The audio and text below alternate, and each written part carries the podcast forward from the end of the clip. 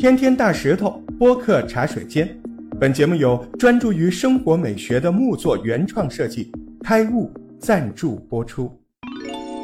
你好，我是大石头，没事儿就过来听我聊一聊。今年这个双十一，你会不会觉得有点奇怪？雷声大雨点小，刚开始哦，前两那个预售第一天啊，我也我也做了节目，这个李佳琦、薇娅两个人啊，头一天怎么样怎么样，然后到后面中间就渐渐渐渐没啥声音了。那往年不是当天有文艺晚会啊，报数据多少时间，嗯，达到多少啊？我我总想着双十一可能那天当天会有，结果啥也没有。然后第二天呢，也没有什么新闻爆出来多少，当往年都有啊啊，这个销售多少多少，好像就很平淡。即使有，好像也不是很令人注意。哎呦，我我我可能是杞人忧天啊，我怎么觉得这个这个办不下去了？呃，我觉得这个事儿吧，我说没有什么说服力啊。可是你别忘了我在杭州啊，我们这旁边这个邻居都可厉害了，你懂的。来。我们这高人很多啊，先给您介绍一个，嗯，电商界的大红人，飘姐，哼，呃，人家这个可厉害了。来，我们来问问飘姐怎么说。飘姐，你看这个双十一，这个这这今年这个情况，这某宝这是 要凉凉的意思吗？对啊。你这个这个某宝这样搞下去行吗？某宝这次真的要凉凉了。你看双十一的第一天，薇娅、李佳琦的销量就就接近两百个亿，这说明了什么？一个平台流量如果被一个人拿走百分之五十以上的话，这是非常可怕的。现在只要去薇娅、李佳琦的直播间，就是全网最低价，你就闭着眼睛买就好了。这个平台已经失去了公平公正的竞争。你想啊，之前我们在某宝的时候要上活动要去哪？是不是去聚划算？我们会拿着钱去聚划算买坑位、买流量，对不对？那现在呢？我们直接去站外就好了，去薇娅公司，去李李佳琦的公司。双十一期间，在杭州九堡，薇娅、李佳琦的坑位被炒到五十五万一个。但是即使这样，很多品牌方还是愿意的。为什么呢？因为一旦上了薇娅、李佳琦的直播间，销量少则几百万，多则上千万，他们还是有的挣的。生意反正逻辑就是这样子嘛，我有的挣，我就往死里投就好了。所以他们的坑位费会越推越高，这样就形成了一个恶性循环。所有的流量都聚集在头部，除了第一名、第二名，后面的几乎是。没有流量可拿的，这也就是为什么那么多人开始转战做抖音了。因为抖音它是去中心化的生态，它是非常健康的，它没有垄断，它会把流量分发给 A B C D E N 个账号，比如说老罗、张婷、董先生，大家都会有流量，在这里每个人都有机会。那你觉得某宝还能好好活下去吗？嗯，谢谢谢谢谢谢，谢谢飘姐啊，这个总结的特别好。除了刚才飘姐说的这些，你会发现每年啊，在这一块阿里会这个搞个晚会，然后报数据，不停的报，然后第二天又报啊，这个印象特别深刻，对吧？然后今年好像这个环节完全就没有了。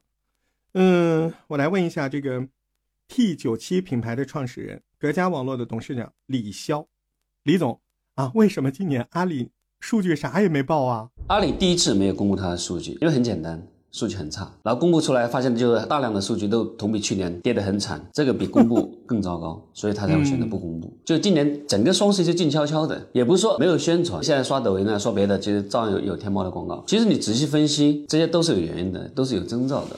那只是在这一年集中爆发了。那为什么今年会这样子？而且我断定，就明年它会更惨呢？很简单，排名第一的原因，它绝对是直播，因为直播里面它就是一个真人演绎版的电视购物版的聚划算。聚划算其实就是把价格压到最低嘛，所有的都是低低低更低破价，然后买一送三送五送十。而且直播间里面就是他们是主播之间互相 PK，你一家不是你一家垄断，你说你低就低，你如果是假低价，别人就马上就来挖你墙角了。PK 下来它是真低价，那双十一假低价这种事情就是已经是。没什么好说的嘛，这个已经公开的秘密了。预言卖苹果啊，什么这种的有些噱头，但是就是更多的啊什么，它太复杂的玩法。请问阿里，你能那我就简单直接买到我想要的东西吗？你能不能一刀来个痛快，直接给我五十九包邮，直接给我四九折五折？我他妈就是几十年没有学的那个小学数学，硬硬生生被你搬出来，我又重新算了一遍又一遍，耗费了大量的买家的这种的精力，在搞这种的所谓得到那么一点点优惠。而且还不一定优惠，然后那直播间很简单嘛，就其实你你不说，人家就已经划走了嘛。所以其实排名第一的是真实惠打败了这个假实惠。第二个，其实双十一它就是这个领域或者电商领域的大跃进，跟亩产三千斤这个是逻辑是一模一样的。一亩它是不可能产这么多。那双十一其实一天已经卖不了那么多了。好，一天不够，那我就前面十天的，我十天的销量全部算到一天。我把十月份的十月中旬的时候开始就是锁定价格，锁定价格什么意思？因为他们要假便宜嘛。本来我我六百九的，双十一我要卖一千五，然后再打五折卖七百五，然后再搞一些券，其实我还是卖六百六百九。那十月二二十号之前，我就要一段在一段时间我就挂一千五的价格。结果其实他是把十月份的那整个销量全部塞到十一月份来了，这有意义吗？从商家的角度来说，我本来我这几块地，我本来我十月份、十一月份我的销量是一一定的，比如说我可以卖一千万，我也不需要库存压那么久，那一下子发货，我也不需要搞那么累，就这本来这两个月我是有钱赚的。结果你现在你要让我一天卖九百万，我只能把这两个月什么挤到这一天。其实十月、十一月份甚至是十二月份，我只能卖一两百万，但是我的员工工资、我的仓储、我的房租是正常的。但我那九百万双十一那一天卖了，我是没利润的。所以其实双十一就是商家的毒瘤。我之前在做上架的时候，其实每年双十一我们都被迫参加，因为那天你不参加，然后客户就觉得你对吧？大家都在玩，然后你不玩就觉得好像是你是个奸商一样的。我只能就是搞一两个产品啊什么的，就赔本赚吆喝嘛。所以每年双十一我们都亏钱。大跃进绝对是对这个整个的产业是毒瘤，这个其实很多商商家已经叫苦连天了，不止今天。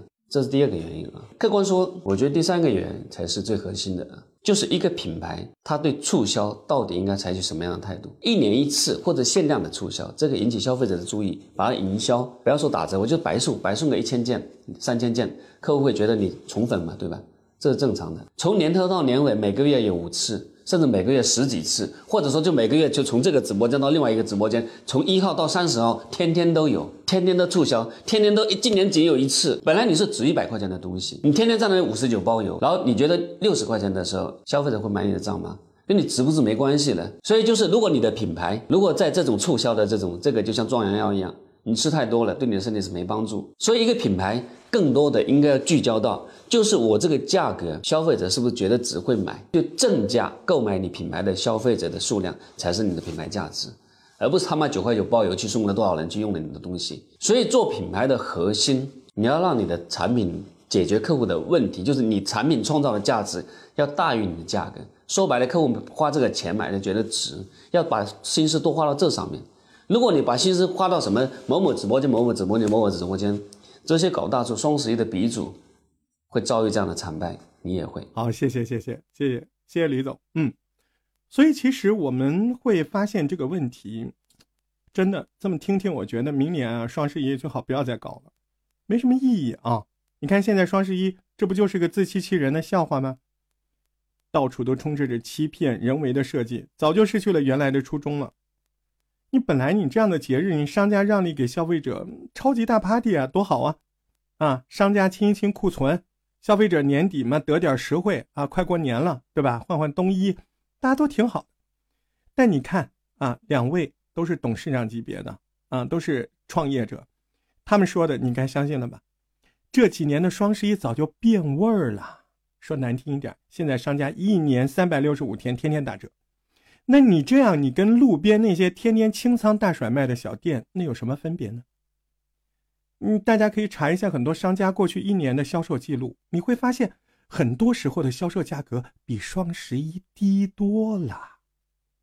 啊，还有个朋友本来要录音的，这个雕爷他说的更直接，他说李佳琦他们已经杀死了双十一，因为这些看上去动不动一晚上卖几百亿的直播间。靠的也是丧心病狂的低价嘛？还是靠价格？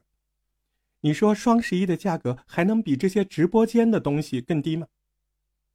还没完啊！你说以前双十一二十四个小时就算了，你现在好了，现在双十一从十月中旬就开始了，小预售、大预售，到双十一足足搞一个月了，一个月的快递还没消化完呢，后面又来了双十二。然后搞笑的是什么？你即使这么折腾。你整个国内的消费市场，你并没有提高多少的增量，为什么？因为这些人本来就要买的，无非是推迟了几天。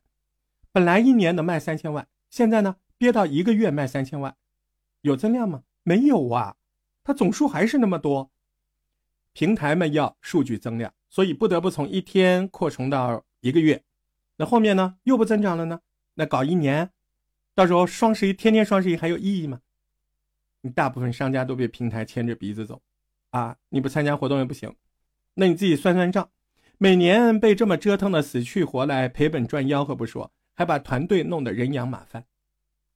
你知道吗？这几年下来，什么双十一、双十二，还有什么六幺八，对吧？直播间卖货，你所有这样的狂欢，你你只能够，品牌只能当做广告了，你你赚不着钱，副作用不小啊！